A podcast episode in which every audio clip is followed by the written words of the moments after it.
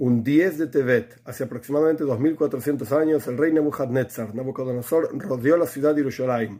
Ese evento llevó posteriormente a la destrucción del primer templo. Ahora bien, todos los eventos, todos los asuntos en el universo tienen una chispa de Kedusha, de santidad en su interior, algo positivo. Porque todo lo crea Dios y todo lo es Dios. Entonces, incluso un evento negativo por el cual ayunamos también tiene una enseñanza positiva.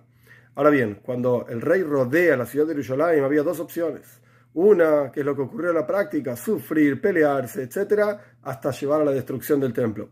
Pero la otra era incrementar en la unión. Si desde afuera mismo nos estaban rodeando para que incrementemos y estemos juntos, incrementemos en la unión entre uno y el otro, amor al prójimo, entonces si hubiésemos hecho esto, el resultado hubiese sido otro totalmente. Este día nos enseña entonces que tenemos que incrementar en Ahavas Israel, amor al prójimo.